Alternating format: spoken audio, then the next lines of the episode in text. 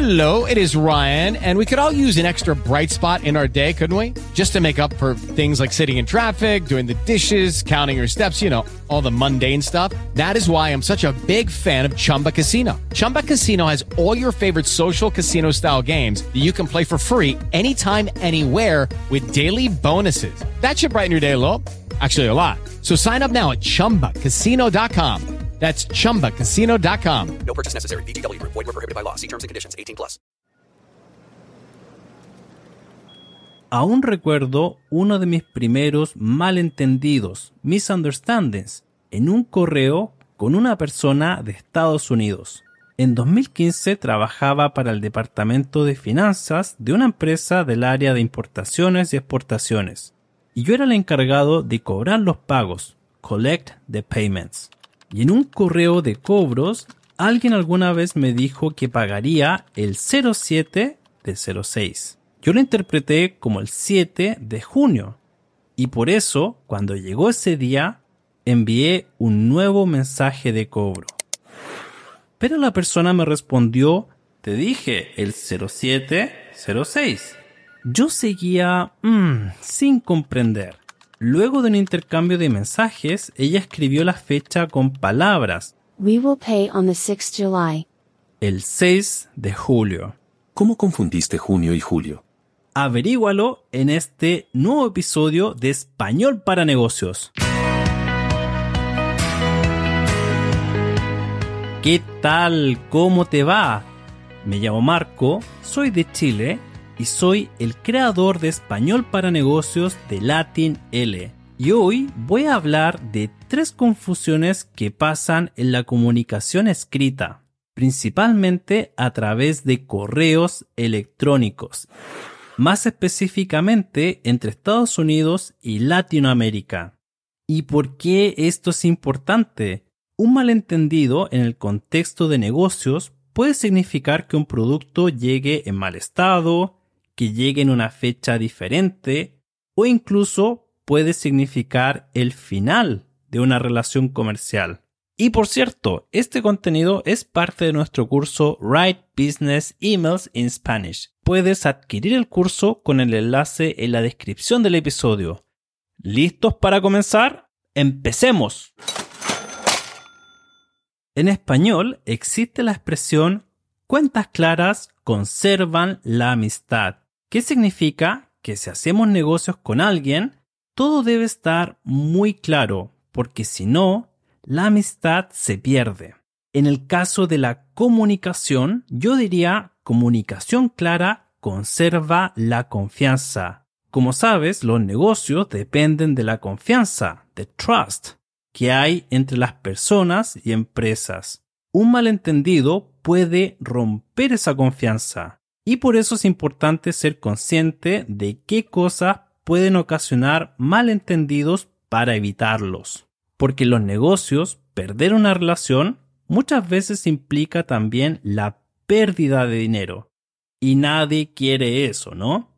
Por eso vamos a ver algunos malentendidos que se pueden producir en la comunicación escrita, especialmente entre Estados Unidos y Latinoamérica. ¿Y por qué Estados Unidos y Latinoamérica? Estados Unidos tiene muchas convenciones que son diferentes al momento de escribir. Y como Latinoamérica tiene fuertes relaciones comerciales con este país, es un tema relevante.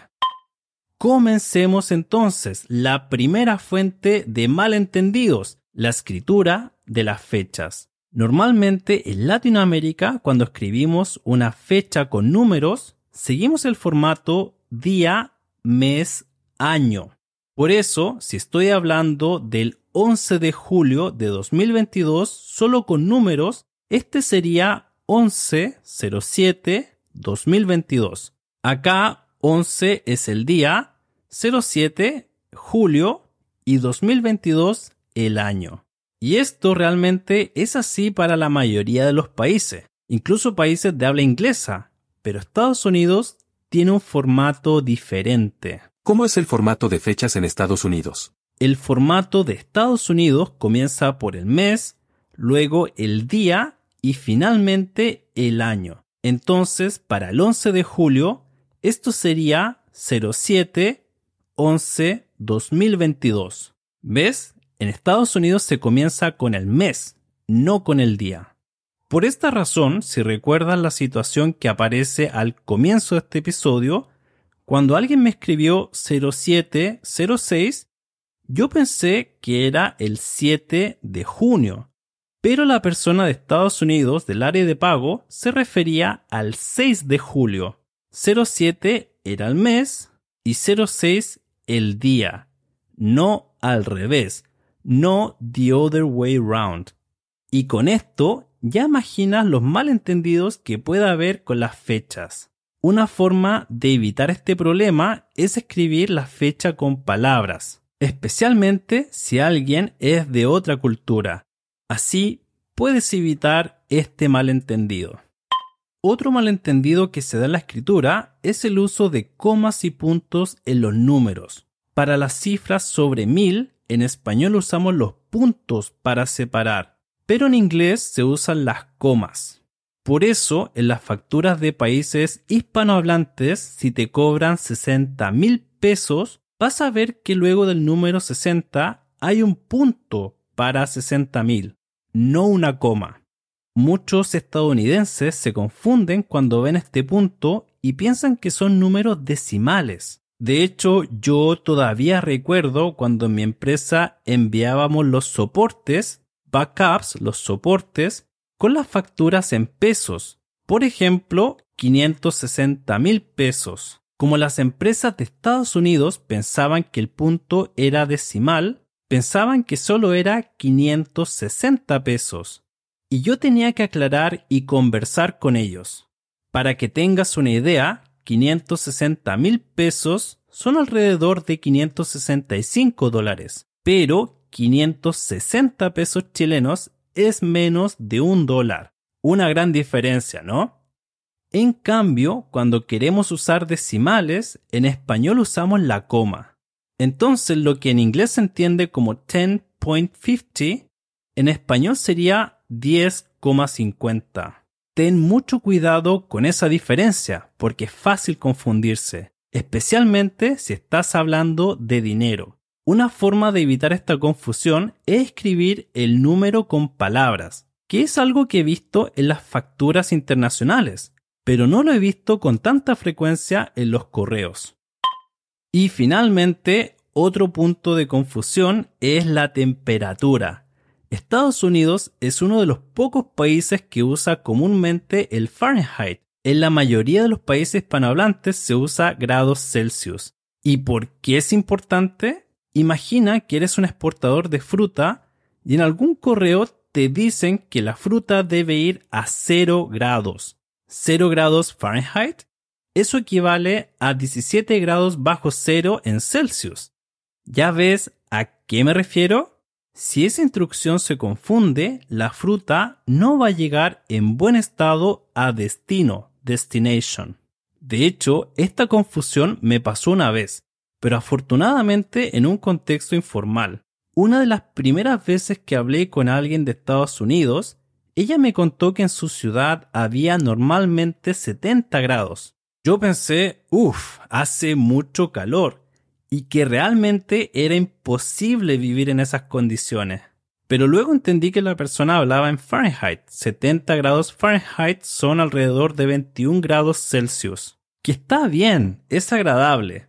Yo me confundí porque la mayoría de los libros que mis profesores de inglés usaban eran británicos y por eso yo no sabía que en Estados Unidos usaban Fahrenheit. Y bueno, lo aprendí de esa forma.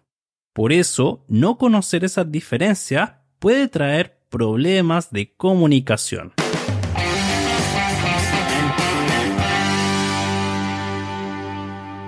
Y bueno, querido oyente, esto ha sido todo por hoy.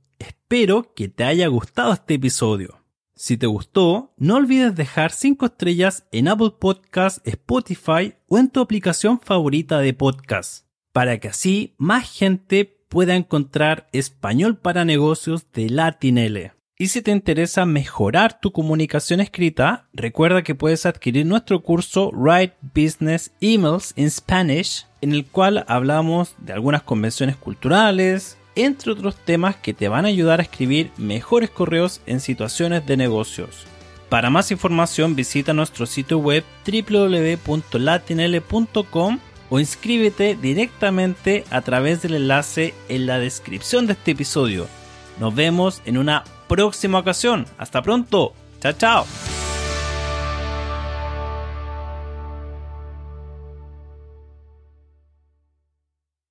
Hello, it is Ryan, and we could all use an extra bright spot in our day, couldn't we? Just to make up for things like sitting in traffic, doing the dishes, counting your steps, you know, all the mundane stuff. That is why I'm such a big fan of Chumba Casino. Chumba Casino has all your favorite social casino style games that you can play for free anytime, anywhere with daily bonuses. That should brighten your day a little.